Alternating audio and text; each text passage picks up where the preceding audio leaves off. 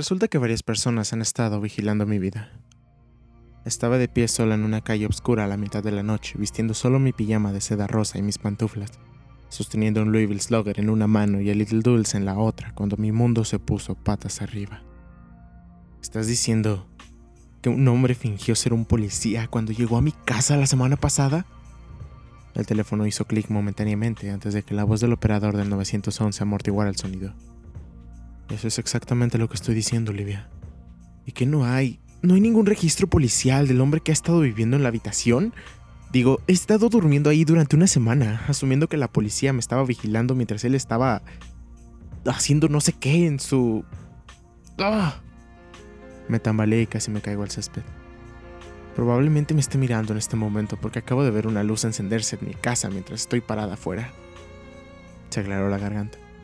¿Vive sola, Olivia? Asentí con la cabeza al darme cuenta de que no podía verme. Mi cerebro se sentía como si estuviera asándose en un metro por encima de mi cabello. Sí, yo. yo estoy sola, o al menos eso creía. Está bien, respondió. Tenemos a un auto que va a recogerte ahora mismo. Quédate donde estás. Tu número de casa es el 1913, ¿correcto? Los primeros indicios de alivio me inundaron. Relajé mi agarre en el bate, pero me sentía distante, como si estuviera mirando el brazo de otra persona. Así es, estoy aquí ahora. Por favor, apúrate. Nos apresuraremos. Simplemente no vayas a ningún lado. ¿Está bien? Incluso él sonaba un poco nervioso. ¿Sería una buena idea de que me fuera de casa? Estoy bastante segura de que sigue ahí adentro. No, interrumpió. Necesitamos que te quedes donde estás, donde podamos encontrarte. Oh, está bien, yo me quedaré aquí entonces. La calma hizo que mi cerebro volviera lentamente a la tierra, dejándolo caer como un globo que se estaba quedando sin aire. Por extraño que fuera esto, íbamos a arreglarlo. Aún no era demasiado tarde. Estaba tan segura de que el policía era real, me lo he ligado cuando consideré lo convincente que había sido. El hombre la semana pasada había estado tan tranquilo, como si en realidad no le importara una mierda, pero ¿cómo se suponía que iba a reconocer a un oficial de policía falso cuando apenas lo conocía? Mi respiración se detuvo, no metafóricamente, claro, dejé de respirar por miedo. Olivia, ¿puedes escucharme? ¿Cómo se suponía que iba a saber cuál era falso y cuál era real? El auto está casi ahí, Olivia. Todo lo que sabía es que uno de los dos me había ignorado en su mayoría, mientras que el otro me estaba contactando a través de un teléfono inmediatamente después de que papá usó ese teléfono para decirme que corriera. Y ese mensaje había sido codificado porque claramente pensó que alguien estaba escuchando. Los faros aparecieron al final de mi calle. El coche avanzó hacia mí. No había nadie más alrededor. Bajé una mano temblorosa sosteniendo el teléfono a mi lado. El coche se detuvo con un chirrido directamente frente a mí. Respiré. Era un coche de policía. Eso no se puede fingir, ¿verdad? Sería mucho más fácil armar el uniforme de un impostor que robar un coche patrulla. Esta persona tenía que ser legítima, ¿verdad? Me relajé un poco. Un hombre alto y delgado saltó del asiento del conductor. Él también iba vestido de policía. Y aún así, con lo que ya había pasado, ¿cómo iba a saber en quién confiar? el policía vago que no hizo nada para ayudarme o el que está conectado a un servicio del 911 y el que conduce un automóvil auténtico. ¿Olivia? preguntó saliendo para acercarse a mí, dejando sus llaves en el motor en marcha. Ah, sí, respondí aliviada. Su bolsillo hizo un eco de eso último. Resonó con mi voz. No había estado hablando con un operador del 911 en absoluto. Este hombre me había estado hablando a través de su teléfono celular mientras conducía para encontrarme un teléfono que ahora estaba en su bolsillo. Los operadores del 911 no tienen que estar tan preocupados por las ubicaciones que pueden reunirse a través de los pings celulares. Necesito que vengas conmigo, explicó con autoridad. Asentí y deslicé el teléfono en mi bolsillo. Luego le lancé a Dulce a la cara. El hombre extendió la mano sorprendido y atrapó al perro de peluche, que es la reacción humana natural cuando algo vuela hacia tu cabeza. Esto expuso momentáneamente su torso. Golpeé con fuerza el mango del bad en su estómago. Se dobló y resopló. Luego los inclinó frente a mí, agarrándose el estómago. Fue el ángulo perfecto para que lo golpeara en la cabeza. Sonaba como un martillo hecho de uñas tallando una pizarra polvorienta y helada. Se derrumbó y yo pasé junto a él. Mi mano estaba en el picaporte de la puerta cuando me detuve en seco. Al darme la vuelta pude ver que todavía estaba consciente, pero retorciéndose de dolor en el suelo. Rápidamente me acerqué a él, esperando que las pantuflas amortiguaran mis pasos. Levanté el bate en alto, me incliné y le arrebaté a Doodles del pecho. Gracias, le susurré al perro. Luego corrí hacia la puerta abierta del coche de la policía. Tiré a Doodles y al bate en el asiento junto al mío y lo cerré detrás de mí. Lo puse en marcha. Maldita sea, los coches de policía son bastante poderosos. Me di la vuelta erráticamente antes de pisar el acelerador y dirigirme calle abajo. Eché un vistazo al espejo retrovisor junto antes de doblar la esquina y el hombre yacía inmóvil bajo una farola. Dejé escapar un profundo y estremecedor suspiro de alivio. Hola, Olivia, dijo una voz desde el asiento trasero. Se supone que cagar ladrillos significa el colmo del miedo, pero eso es completamente incorrecto. La sensación es más parecida a cagar un tentáculo de cefalópodo especialmente grueso y viscoso que lentamente se abre camino por el ano, pulgadas a lo largo de la carne desprevenida, luego le hace cosquillas en el canal auditivo con la penetración pseudoerótica vomitiva que muestra que su dueño todavía está muy vivo en el hoyo de tu intestino. Eso es exactamente como se siente escuchar una voz desde el asiento trasero de un coche patrulla de policía robado después de que le dio un golpe en la cabeza a su antiguo dueño. Hola Olivia, canturrió el hombre detrás de mí. No fue muy amable de tu parte golpear a Otis hasta dejarlo inconsciente, ¿sabes? Me quedé helada. Ah, no te pongas tensa, pequeña. Mira, podrías hacer algo de lo que te arrepientas. ¿Por qué no te estaciones para que tú y yo podamos tener una agradable charla? Mi papá solía llamarme demonio de Tasmania cuando era pequeña, porque podía ponerme tan nerviosa que mis pensamientos y mi energía hiperactiva giraban más allá de mi control. Eso sentía justo ahora, mientras mi cerebro giraba cada vez más rápido hasta que no podía sentir nada más que una nube de polvo. Mi cuerpo parecía moverse por sí solo. A lo lejos supe que estaba conduciendo hacia la cima de una colina cercana en la carretera. Quizás buscaba una vista agradable para cuando llegara al final. Olivia, detente, ordenó el hombre agresivamente. Yo sabía que obedecería en poco tiempo. No pareció darse cuenta de lo mismo mientras se arrastraba ansiosamente detrás de mí. Doblé una esquina y subí la suave colina. El coche chirrió cuando me detuve a un lado de la carretera. Mantuve mi pie presionado firmemente sobre el freno, dejando el motor en marcha. Cuando volvió a hablar, la tranquila confianza había menguado. Finalmente. Está bien, el bat. Sácalo por la ventana. Ahora. ¿Cómo jugar esa apuesta? Era mi única arma. Pero si me apuntaba con una pistola, sostenerla no serviría de nada. Sin embargo, en el caso de que estuviera fanfarroneando, estaría perdiendo lo único que me había mantenido a salvo. Mira esta foto, Olivia. Cada vértebra de mi cuerpo se retorcía individualmente en un ángulo ligeramente diferente, por culpa de los nervios. No quería ver la foto, pero no tenía poder para evitarme dar la vuelta y comprobarlo. El hombre sostuvo su teléfono celular contra la partición de malla metálica que separaba el asiento delantero del trasero. Todo lo demás se oscureció de mi vista cuando tomé la imagen. Nunca había visto a mi padre tan asustado. ¿Qué? Mi voz chisporroteó como el aire de un globo desinflado. ¿Qué les vas a hacer? Eso no depende de mí. Tiré el bate afuera ahora mismo. Abrí un poco la puerta y tiré el Louisville Slugger, enviando a Little Dulles con él por si acaso. Estúpido. Necesitas saber algo ahora, Olivia. El filo ardiente de un ataque de pánico bailó justo frente a mí insinuando juguetonamente que estaba listo para encender la chispa de un colapso total de Tasmania. Pero se quedó mucho allá del alcance de mi mano. Ya sé dos cosas, respondí. Mi voz sonaba como si viniera del agua. La primera es que eres un idiota. Olivia, esas son palabras muy estúpidas para alguien en tu posición. Y el segundo es que parece ser un coche de policía real lo que significa que la partición de metal es sólida. No se pueden desbloquear las puertas desde el interior del asiento trasero. Olivia, tú no entiendes. Puse la palanca de velocidades neutral mientras rodaba hacia la puerta entreabierta, cayendo suavemente sobre el asfalto, mientras el coche se movía tan pronto como solté el freno. Miré hacia arriba para ver la rueda trasera cayendo por la colina sobre mi hombro. Me alejé rodando justo cuando la llanta pellizcó el borde de mi pijama de seda rosa, y luego volví a respirar. Recogí a Doodles y Slugger. Me paré y miré cómo el coche de policía aceleraba hacia el ravine del pie de la colina que había elegido. Era un coche de policía de alta calidad. Ni siquiera podía oírlo gritar. Pero ningún automóvil puede sobrevivir ni siquiera una caída desde un acantilado de 91 pies de altura. Tres segundos después, las luces traseras desaparecieron en la oscuridad. Las películas nos hacen creer que cada accidente menor termina con una gran explosión, pero todo lo que escuché fue el suave crujido del metal reverberando. Cualquier duda sobre la supervivencia del hombre fue respondida con llamas que crecían rápidamente y bailaban en la parte inferior de las hojas de los árboles en lo alto. No sabía qué sentir, así que no pude procesarlo. Deslicé a Doodles en mi bolsillo y lo apreté con fuerza. Mi mente, contra toda probabilidad, se estaba rompiendo en ese momento. Todo esto ya era demasiado. Me tambaleé.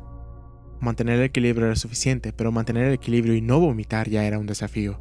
Lo único que podía concentrarme era en salvar a mi papá, pero Vomité. Cuando me paré de nuevo era obvio que nada había cambiado. Todavía tenía que llegar a casa con mis padres y nadie me iba a llevar allí. Así que empecé a andar. Fue entonces cuando dos hombres me abordaron por detrás. Esta vez no hubo competencia. El bat voló de mi mano y me arrojaron al pavimento. No entendí nada más que el dolor y el mareo cuando caí sobre mi hombro y mi sien. Me ataron las manos y los pies antes de apretarme con tanta fuerza que apenas si podía respirar. Ahora el pánico sí me estaba consumiendo. Sentí unos dedos delgados alrededor de mi garganta mientras cada respiración me empujaba más lejos de la calma. La adrenalina se apoderó de mí mientras no podía mover mis extremidades. Me sentí débil cuando dos hombres significativamente más fuertes aplastaban con todas sus fuerzas mi cuerpo de 50 kilos mientras me llevaban al maletero abierto de un coche. No hubo resistencia. Ya no podía luchar. Lo único que me quedaba era absorber el dolor cuando me arrojaban al maletero y me tapaban la cabeza con un saco. Estaba completamente encabronada. Sí, estaba asustada, confundida, avergonzada, me sentía violada e incrédula, pero sobre todo, estaba enojada. A las películas les encanta mostrar a los héroes que luchan por librarse después de ser encerrados en un maletero. Podrían soltarse de sus ataduras, golpear una luz trasera, romperla, tomar algún fragmento filoso, hacerle algún hoyo al asiento y abrirse paso acuchillando sus captores, pero esa mierda no funciona. Únicamente me limité a dar tumbos en la oscuridad mientras conducíamos por una, un rato que se me hizo eterno. Perdí mi teléfono en la lucha y no podía pedir ayuda ni siquiera consultar la hora. Sabía que la ira no mejoraría nada, así que apreté a Little Doodles que estaba en el bolsillo de mi pijama de seda rosa. Me relajé un poco. No, me enojé de nuevo. Cuando pensé no estar enojada, como todos los pinches pañuelos duros, entre las fotografías manchadas que había encontrado en mi apartamento, eran unos bastardos de principio a fin. No había ninguna pinche razón para que un grupo de hombres extraños vivan mis paredes y escuchen mi teléfono y hagan lo que hicieron con esas fotografías. Se merecían lo que habían obtenido. Consideré al hombre al que había enviado por un precipicio y al otro al que había golpeado con el bate. Los pensamientos me congelaron y me quitaron. Me calmé, pero no entré en pánico. Todavía seguía molesta. Tres golpes en el maletero me devolvieron a la realidad. Vamos a abrir, y si te resistes te volveremos a encerrar y te quemaremos viva como hiciste con Oscar, ¿entiendes? No me había dado cuenta de que me estaba quedando dormida. No recordaba que el coche se hubiera detenido. El estrecho viaje en el baúl había separado mi cuerpo y mi mente el uno del otro. Simplemente carecía de los medios para intentar cualquier resistencia y era lo suficientemente consciente como para darme cuenta de que atacar a los hombres con nada más que mi pijama y pantuflas sería una tontería. Sí, murmuré. A las películas también les gusta representar a un héroe con una frase brillante en el momento justo, lo que también es una tontería. Obedecí en silencio mientras dos hombres abrían el maletero y retrocedían con las pistolas apuntando a mi cabeza. Lo primero que me llamó la atención fue que parecían tan normales. No les habría dado una segunda mirada a estos hombres si los hubiera cruzado en un Starbucks. Me estremecí, pero no supe por qué. La segunda es que reconocí un olor familiar. Creo que todos pueden sentir que están en casa antes de verlo. Hiperventilé mientras me sacaban del maletero. Estamos... ¿Estamos en casa de mis padres? ¿Me trajeron a casa de mis padres? Entonces me golpearon en la cabeza con una pistola. Solo conocí el dolor agresivo cuando me arrastraron dentro jalándome del cabello, queriendo un solo momento para recuperar el aliento y sollozar por el dolor, pero me mantuvieron en movimiento, con la cabeza agacha en una agonía cegadora. Grité cuando me tiraron al suelo, donde finalmente pude retrocederme del dolor sin ser molestada. Pude sentir la sangre tibia escurrir por mi nuca. ¡Olivia! Nunca había escuchado a mi padre tan asustado. Parece el pánico. Ese tipo de miedo no tiene comparación. En el momento en que escuchas a tu padre petrificado del miedo, el mundo deja de tener sentido. ¿Papá? Susurré arrastrándome hacia su voz. Me duele, papá. Mi mano pinchando contra su pierna. Apoyé la cabeza en su regazo, vestido con jeans y me quedé quieta. No reaccionó. Adormilada, me apoyé en las palmas temblorosas y abrí los ojos. La vista que tenía ante mí era borrosa pero inequívoca. Los brazos de mi papá estaban esposados al radiador detrás de su espalda. ¿Qué te hicieron? Jade. La cabeza se me partió de dolor mientras alcanzaba sus muñecas. Suficiente, Olivia, dijo un hombre detrás de mí. Me quedé helada. Luego, lentamente me di la vuelta. ¿Sabes? Eres un maldito idiota. No hay razón para involucrarla en esto, suplicó mi papá. Su voz temblaba con un pánico controlado. No voy a ir a ninguna parte, puedes dejarla y nada va a cambiar. El hombre suspiró. ¿Nos vas a ayudar a conseguir lo que necesitamos? Yo... Entonces lloró. Mi papá, a quien nunca había escuchado siquiera llorar antes, estaba allí, vulnerable, adolorido y sufriendo. No sé de qué estás hablando, finalizó. El aire era espeso. El dolor agudo en mi cráneo se atenuó lentamente a medida que la habitación se enfocaba más. Estábamos en la cocina. El hombre bloqueó nuestra única salida. Su compañero se quedó atrás luciendo nervioso.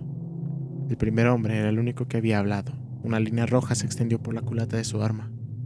Debe haber sido él quien me golpeó.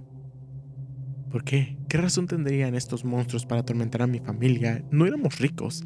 Mis padres eran personas aburridas que conducían un Volvo beige. Me incliné hacia papá mientras el hombre delegado se retiraba para susurrarle al, otro secuestrador. Papá, ¿por qué están... Olivia, hay un botón en la parte posterior del armario donde guardamos las ollas y sartenes. Abre una trampilla en medio del suelo de la cocina. Solía ser una bodega, pero ahora es una sala de pánico. Mis pensamientos se enfocaron de golpe mientras me consumía el deseo de que todo lo que abarcaba, de saber con precisión qué demonios hacer, me dio una mirada de complicidad. Yo estaba en silencio. Mira, dijo el sujeto del arma, acercándose a nosotros una vez más. Ya sabes lo que está en juego. Se acabó. ¿De verdad vas a hacer esto? Quería gritar, correr. Apreté a Doodles mientras mi papá me acariciaba el pelo. Miré a mi padre a los ojos y traté de recordar todo lo que me hacía feliz de él. Sin embargo, eso era imposible. Se sentía miserable y asustado, lo que bloqueaba todos los demás pensamientos míos. Ok, el hombre levantó su pistola. ¡Espera! Dije mientras luchaba por mantener el equilibrio. El sonido lastimó mis oídos. Me di la vuelta y pude ver el rostro de mi papá retorcido en pura agonía mientras la sangre brotaba de la mitad de su estómago. Espero estén teniendo una muy buena noche. Mi nombre es Jonathan y quisiera darles las gracias por haber escuchado el episodio número 13 de este su podcast de terror, Frecuencia Muerta. En esta ocasión escucharon Encontré una habitación oculta en mi casa, partes 4 a 6, escrita por Byfeld's Disciple para Reddit slash No Sleep. Estamos acercándonos al final de esta historia, quedan solo dos partes que vendrán en el siguiente episodio y después de eso podré avanzar al siguiente proyecto que tengo. Una disculpa, ya va un mes que no subo ningún episodio, pero la escuela se me juntó demasiado. Ahorita finalmente no me dejaron tarea en más de como unas 3, 4 semanas. Entonces ya tenía este episodio casi listo, solo le faltaban unos pequeños toques a la edición, así que dije, no, de una vez, vamos. Y pues bueno, resultó esto. Una disculpa, gracias por seguir escuchando el podcast, significa mucho para mí. Y creo que nada. sí, eso sería todo. Pensamientos finales. Ah, una recomendación de película para esta semana. Vean Al morir la matiné del 2019-2020 más o menos. Si les gustan los slashers tipo Halloween de John Carpenter. Esta probablemente les guste. Es un asesino que está en un cine atrapado con unas personas. Es, a mí me gustó bastante. Entonces, ahí se las dejo. Véanla. Me dicen qué les pareció. Y bueno, eso sería todo. Una vez más, mi nombre es Jonathan y nos escuchamos en la siguiente emisión. Gracias.